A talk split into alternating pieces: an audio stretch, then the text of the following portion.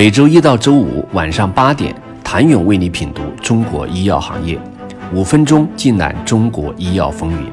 喜马拉雅的听众朋友们，你们好，我是医药经理人、出品人谭勇。近年来，跨国药企在中国动作频频，一边走马换帅，一边加速新品上市的频率，可以看出他们对于世界第二大医药市场的重新定位和重视程度。从今年开始，我将为大家逐一分析这些跨国药企的中国策略。今天开讲的是曾经在中国市场跌过一个大跟头的老牌跨国药企 GSK。二零二零年一月九号，GSK 宣布了一项极为重要的决定，任命齐心担任 GSK 中国处方药和疫苗总经理。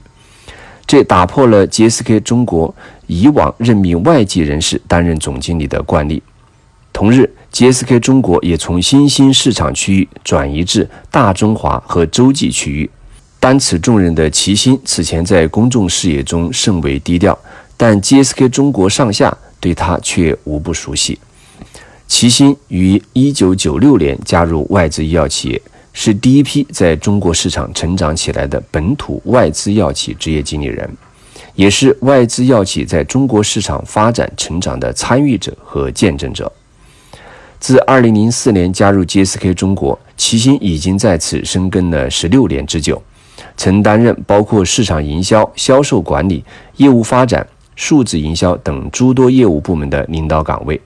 是 GSK 中国本土培养起来的一个全能帅才。从本土培养的人才担任中国区总经理，这是 GSK 进入中国市场以来的首次。这一决定的背后是 GSK 全球对中国市场的重视度和信任度的提升。与齐心的任命一同宣布的，还有 GSK 中国在全球构架中的调整。GSK 中国从新兴市场区域转移至大中华和洲际区域。由此可见，GSK 全球正在对中国作为全球第二大医药市场的市场机遇以及人才潜力进行再定位。新冠疫情后，首度与公众会面。齐心选择借助线上直播的方式，与众多专家将重磅创新产品带状疱疹疫苗新安利时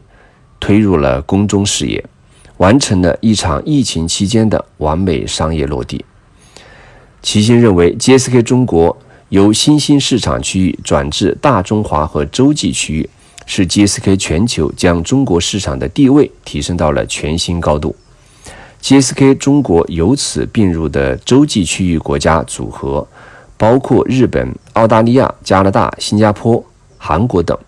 这些国家是除美国和欧洲以外最成熟、最发达的市场。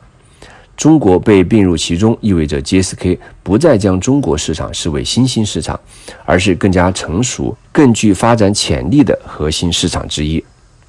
过去两年间，GSK 中国接连上市了哮喘新药万瑞舒、双支气管扩张剂欧乐新、红斑狼疮新药贝利腾，以及慢阻肺三联吸入制剂全在乐等四款创新药品。二零二零年六月，划时代的成人带状疱疹疫苗新安利斯成功商业上市。创新二合一的抗艾滋病复方片剂多替拉韦拉米夫丁片也有望近期获批上市。五款已经成功上市的创新产品，一款即将上市的创新产品，使得 GSK 中国产品管线全面升级。尽管在2020年伊始遭遇到了新冠疫情的挑战，但 GSK 中国聚焦创新、增速发展的商业化策略。并未放慢脚步，充分利用自身本土化经验优势之外，齐心履行 GSK 中国更重要的任务是让 GSK 中国创新产品的商业化潜力得到充分释放，成为其业绩加速增长的强力引擎。想了解作为首任本土掌门人齐心如何借创新东风带领 GSK 中国全面加速增长，请你明天接着收听。谢谢您的收听。想了解更多最新鲜的行业资讯、市场动态、政策分析，请扫描二维码或添加医药经理人微信公众号“医药经理人”——医药行业的新闻与资源中心。我是谭勇，明天见。